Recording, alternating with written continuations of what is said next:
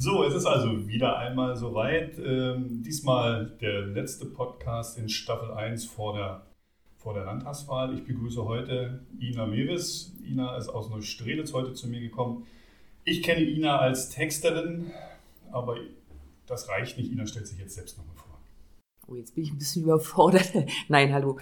Ja, mein Name ist Ina Mewis, komme aus Neustrelitz, bin tatsächlich freie Werbetexterin ähm, mache aber mittlerweile auch noch eine ganze Menge anderen Sachen nebenher. Also gebe auch Unterricht in dem Bereich, äh, schreibe ganz viel und gerne, auch selber gut. Blogbeiträge und hoffentlich auch gut. Meine Kunden scheinen zufrieden zu sein. ja, das ist es eigentlich. 44 Jahre alt, Tochter und das war es eigentlich vom Wichtigsten. Hund, Katze, Maus. Hund, Katze, Maus. Das ganze, das ganze Programm. Ja. Das ist schön. Und was du vergessen hast, eigentlich nicht vergessen, aber was ich nochmal hervorheben möchte, ist selbstständige Unternehmerin. Genau. Engagierte Frau mit allem Drum und Dran. Und äh, du bringst viele auf den, auf den richtigen Weg. Du gibst äh, auch in, in, im Internet, gibst du Coachings, du machst äh, Seminare. Ja. Wie ist so die Resonanz? Na, die Resonanz ist sehr, sehr gut. Also das kriege ich ja mit. Ich habe ja den großen Vorteil in meinem Job tatsächlich, äh, ja, wie heißt es so schön neudeutsch, ortsunabhängig arbeiten zu können. Also ich brauche einen Laptop, ich brauche ein Handy und äh, habe natürlich dadurch auch die Möglichkeit, tatsächlich an meinem Heimatort in Neustrelitz weiter zu arbeiten. Und ich stelle halt fest, dass es viel, für viele andere auch sehr interessant ist und dass gerade viele, ich würde mal sagen, nicht mal unbedingt ganz junge Leute, sondern so in den mittleren Lebensjahren auch viele Frauen, viele Männer an, wirklich darüber nachdenken, sich selbstständig dann eben machen und dann mittlerweile eben Mittel und Wege finden und das umzusetzen. Und da ist eben eine Sache, dass ich dabei eben unterstütze bei dem Teil, okay, wenn ich Texte brauche, ich will jetzt nicht jemanden engagieren, äh, dann zeige ich ihnen letzten Endes, was sie, wie sie es halt selber erstellen können. Und das wird gut angenommen, ja. Wer sich dann auf deiner Seite umtut oder auch äh, in Instagram oder auf, auf Facebook, ähm, dir folgt, wird feststellen, dass du dich ganz besonders aber auch um die, um, um die Frauen kümmerst den Frauen ja. hilfst, dir das auch als deine Zielgruppe ausgesucht hast. Wie siehst du das denn? Braucht man da ein anderes Händchen für? Ist, wie ist überhaupt die Chance einer Frau ähm, in, in Richtung Selbstständigkeit? Also ich glaube, also es gibt zwei Punkte. Das eine ist zum Beispiel äh, ist äh, tatsächlich die Tatsache, dass viele Frauen, die unterrichtend unterwegs sind, so wie ich, die Erfahrung gemacht haben, dass es Sinn macht, sich auf die Zielgruppe Frauen zu fokussieren, aus einem ganz banalen Grund, weil Männer häufig nicht bei Frauen sich was beibringen lassen wollen, sondern die suchen explizit eher nach einem männlichen Coach. Das ist tatsächlich so und in dem Moment macht es natürlich Sinn, wenn ich sage, okay, gut, warum, warum soll ich die breite Masse ansprechen, wenn die Wahrscheinlichkeit gering ist, dass die eine Hälfte mich entsprechend annimmt. Das ist ein Hintergrund. Ähm, die zweite Sache ist aber tatsächlich auch die, dass ja Frauen glaube ich, manchmal mehr einen Schubs mehr brauchen im Sinne von, das ist okay, trau dich, dich zu zeigen, trau dich, deine Ideen in die Welt rauszustellen.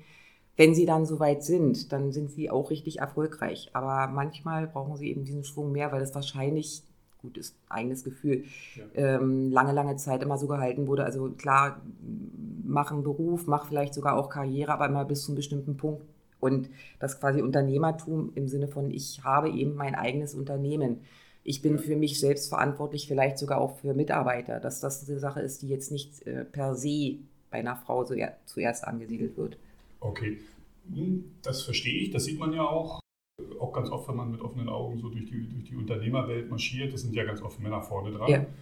Und ich sag mal so, der letzte Push, über den ganz viel diskutiert wird, ist ja, quasi der Doppelpunkt, also das, das, das Gendern. Ja. Ähm, ja, es kursieren un unglaublich viele verschiedene Meinungen darüber. Siehst du es als eine, als eine Unterstützung, als wirklich eine notwendige Unterstützung für die Frauen, um leichter in die sogenannten Pushen zu kommen? Also ich empfinde das tatsächlich als ein ganz zweischneidiges Schwert. Also okay. Also aus der Warte der, der, der Sprachliebhaberin schüttelt es mich, wenn ich da irgendein Sternchen oder einen Doppelpunkt oder sowas sehe, weil es, äh, es gibt ja verschiedene Arten zu gendern. Ne? Die eine Möglichkeit ist halt die, dass man sagt, man nimmt verschiedene, man nimmt einfach beide Ansprachen und wechselt da mal durch. Oder man geht eben ganz strikt und sagt, man will halt wirklich alle berücksichtigen. Das ist ja eigentlich der Hintergrund dazu, dass es nicht nur um männlich und weiblich geht, sondern auch die sogenannten Divers-Gruppen. Äh, ja. Und ähm, da wird es halt schwierig, weil es schwer auszusprechen ist, weil es äh, den Lesefluss stört. Also das ist einfach so meine Warte, wo ich denke, oh Gott, oh Gott, oh Gott. Auf der anderen Seite denke ich schon oder zeigen das ja auch ganz viele Studien, dass Sprache ja tatsächlich was macht. Und ähm, in dem Moment finde ich es persönlich auch schon wichtig, dass man es zumindest im Hinterkopf hat und vielleicht versucht, so im allgemeinen Schreiben entweder die nette Form zu wählen, wenn man zum Beispiel ein Buch schreibt, dass man dann sagt, okay, gleich am Anfang, okay, ich wähle jetzt die, den generischen Maskulinum. Ne? Ich nehme wieder die Form, die üblich ja. ist, die Männerrolle, schreibe aber vorne tatsächlich mit rein. Es ist explizit, es sind alle mit gemeint. Ist immer ein bisschen schwierig, andersrum würde man ja auch nicht richtig nachvollziehen können, ja, ihr seid auch alle mit gemeint. Aber dass man das so ein bisschen bewusst macht oder dass man einfach sagt, man nimmt eben hin und wieder auch mal die weibliche Bezeichnung für Berufe. Ja, da entstehen ja manchmal so ganz, mir fällt jetzt gerade kein sein, aber es entstehen eine ganz, ganz komische Bezeichnungen, die, die sich allein beim Sprechen schon äh, ja. exklusiv anhören und die das für mich ganz ehrlich gesagt nicht befördern. Also sicherlich Sprache, ja, da bin ich ganz dicht bei dir. Also ich muss zur Arbeit oder ich kann zur Arbeit. Das sind ganz einfach mal zwei völlig verschiedene Dinge, die machen ja. was mit einem. Ja. Sicherlich ist das auch mit dem Innen vielleicht hinten dran so. Mhm. Aber es ist ja nicht von alleine entstanden. Es ist ja irgendwie ich weiß gar nicht, wer, wer hat es erfunden? Haben es die Medien erfunden oder? Na, ich, ähm, ich gebe dir mal ein gutes Beispiel. Das ist, äh, haben sie mal ausprobiert. Und zwar, wenn du eine Stellenanzeige hast und rausgibst und du suchst Geschäftsführer MWD, so ja, wie wir es jetzt ja, heutzutage ja. häufig stehen haben, bewerben sich deutlich weniger Frauen, als wenn du schreibst, wir suchen einen Geschäftsführer oder eine Geschäftsführerin. Und das ist auch genau das Gleiche bei Kindern wenn du Kindern, wenn du Mädchen zum Beispiel äh, als Rollenbild eine Astronautin zeigst, dann können die sich viel eher vorstellen, eben auch solche Ziele anzugehen. Und das sind so Sachen, kleine Wege, wie man eben Veränderungen reinbringen kann. Denn letzten Endes, ich sag mal, dass, das, äh, ja, dass dieses generische Maskulinum entstanden ist, ist ja letzten Endes der Tatsache geschuldet, dass früher eben vor allen Dingen Männer bestimmte Rollen eingenommen haben. Ja, ja. Und ähm, es gibt immer dieses schöne Beispiel, äh, ja, ein, ein Vater fährt mit seinem Sohn zum Krankenhaus und äh, weil der bei den schweren Unfall hatte und muss operiert werden und äh, ja, der Arzt kommt rein und sagt, mein Sohn liegt da auf dem Tisch. Und dann stützt man erstmal, weil man in dem Moment, wo Arzt gesagt wird, eben an einen Mann denkt. Das ist ja. aber die Mutter. Und okay. das sind so ja, ja, kleine Feinheiten, wie man, ne, wie es dann eben äh, doch arbeitet. Ja. Na, okay. Also ich selber arbeite da noch ganz, ganz doll mit mir. Ähm, mhm. Bin auf keinen Fall einer, der jetzt mit fliegenden Fahnen hinter den Doppelpunkten steht, ganz und gar nicht, aber vielleicht muss es so sein.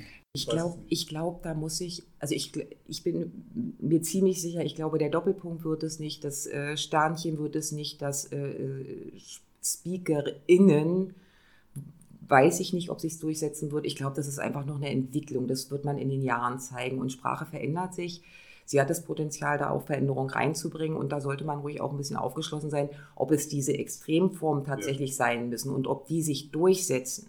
Das sehe ich auch sehr, sehr fraglich.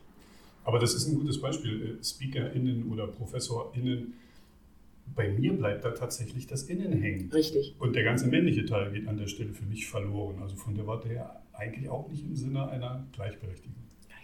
Aber als ganz krasse Feministin könnte man sagen, ihr habt jetzt seit 2000 oder 4000 Jahren habt ihr immer alle Berufe gehabt, jetzt seid ihr mal mit gemeint. Finde ich aber auch Quatsch. Also ich gebe dir da absolut recht. Das ist, äh, man muss das, glaube ich, auch, vor allen Dingen darf man es nicht zu verbissen sehen.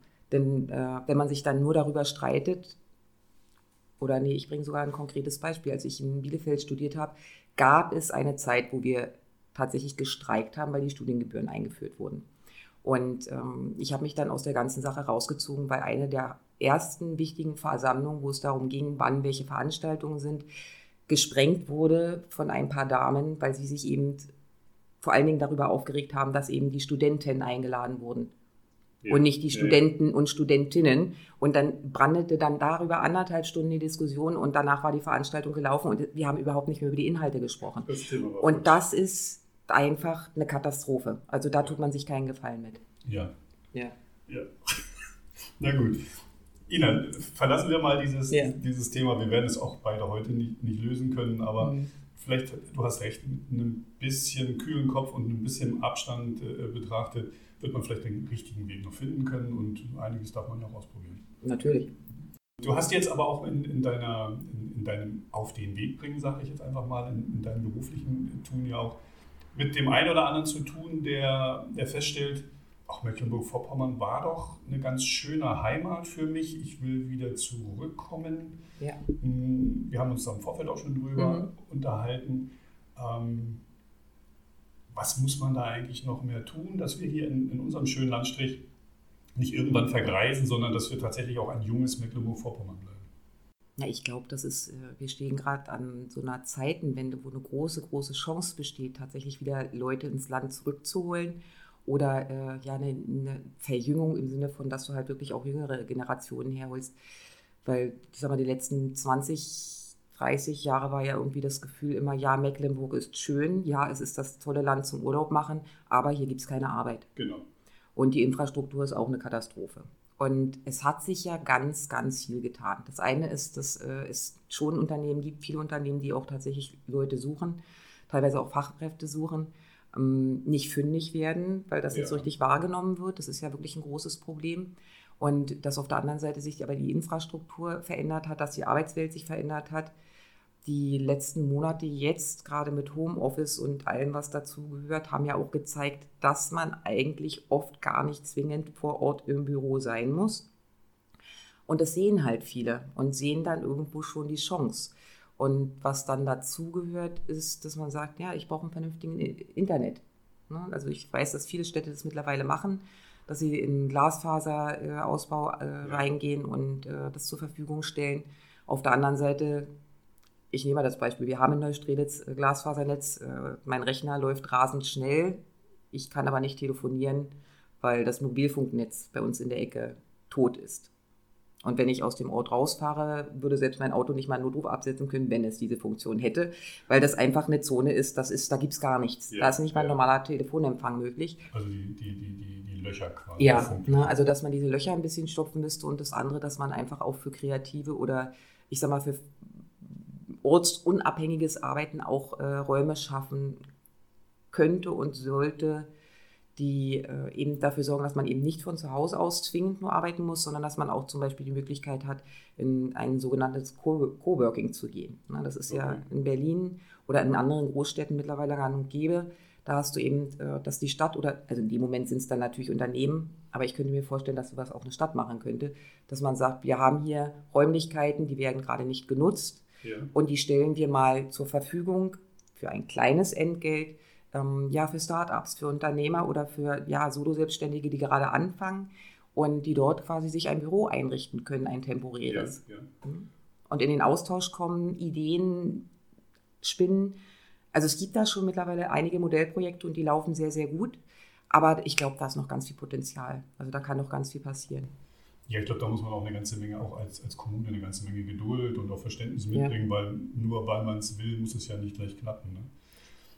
Ich hatte in den letzten, letzten Tagen relativ viele Gespräche auch mit Betrieben aus dem Handwerk. Die ja. sagen, also mir fehlen natürlich nicht nur junge Leute, mir fehlen auch ausgebildete Leute. Das ist sicherlich die eine Schiene, das sind die notwendigen Dienstleistungen, die wir ja. alle abdecken müssen.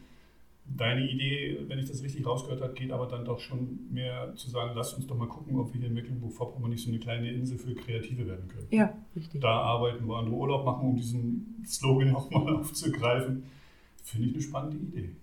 Na, du musst ja auch ein bisschen, oder nicht, du musst, oder du, äh, was man ja auch sieht, ist, du hast äh, eine dolle Stadtflucht irgendwo, oder der Wunsch, viele, die gerade jetzt auch durch die Lockdown-Maßnahmen, gerade durch die letzten Monate, die in Berlin da in ihren Wohnungen gesessen haben und äh, nicht rausgekommen sind, die haben ne, jetzt so den Gedanken, naja, man könnte ja mal drüber nachdenken. Ja. Und das kann ja sogar, äh, wenn man sagt, okay, die, die verkehrstechnische Anbindung ist so, ich fahre in Berlin, fahre ich teilweise anderthalb Stunden, um von meiner Wohnung zur Arbeit zu kommen.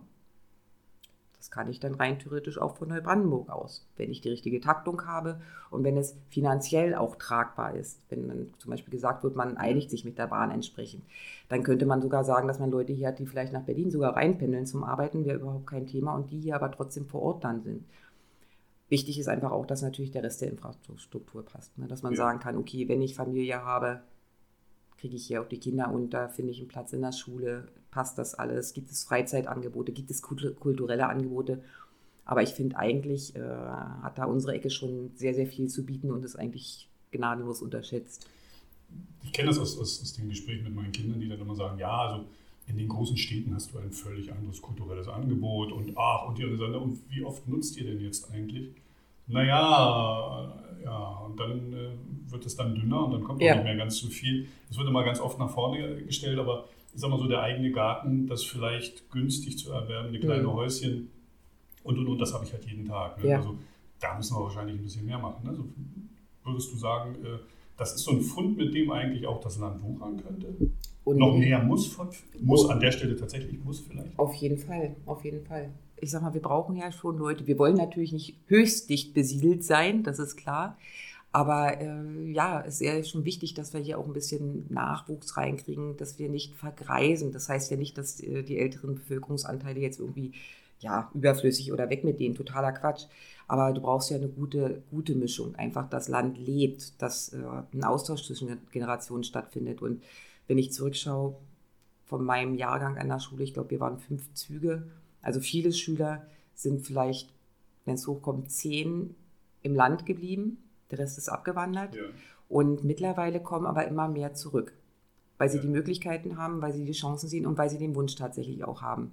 Und vor allen Dingen aber auch, weil sie es jetzt mittlerweile kommuniziert kriegen, dass es Stellen hier gibt, dass es Behörden, Unternehmen, wer auch immer gibt, die suchen.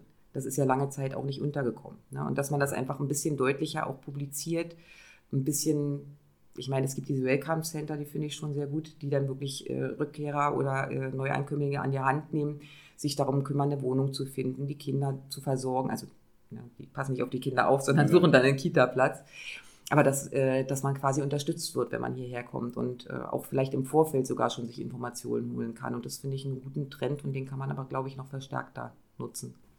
Ja, müssen wir auch. Ne? Sonst ist es tatsächlich irgendwann so, dass der Bäcker nicht mehr da ist und äh, die Behörde nur noch einen halben Tag aufhat und ja. zwei Monate auf meinen Ausweis warten muss oder irgendwie solche Sachen. Ja, ja.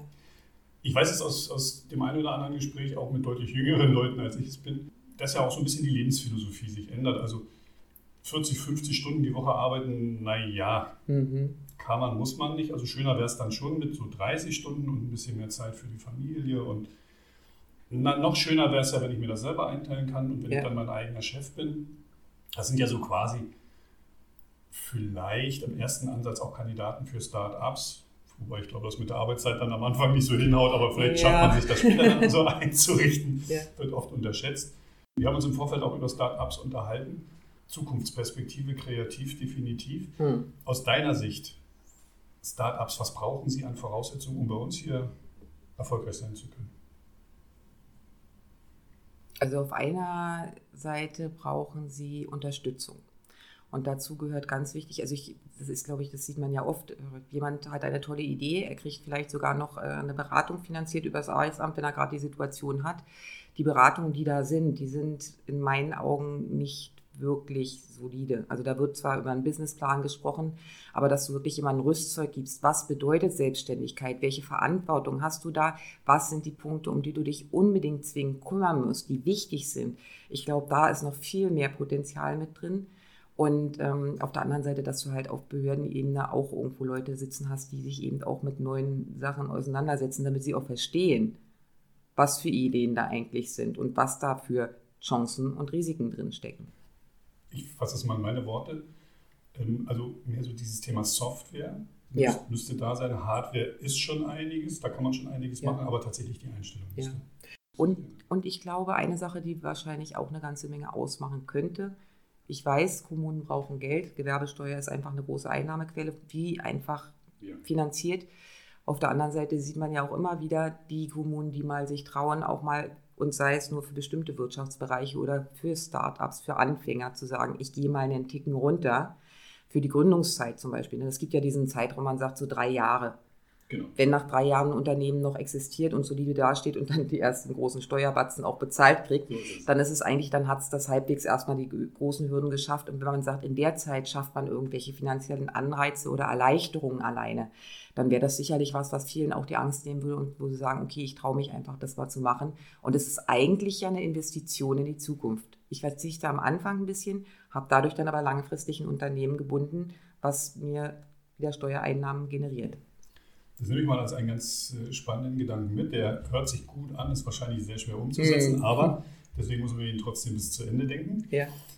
Ina, letzte Frage an dich. Äh, Thorsten Hanke hat es dann geschafft. Am 26.09. ist, ist, äh, ist die Wahl gelaufen. Eine Stimme mehr als alle anderen, deswegen auch im Landtag. Vielleicht sind es auch ein paar mehr, wir werden sehen. Was gibst du mir mit auf den Weg? Was erwartest du? Welchen Auftrag hast du für mich?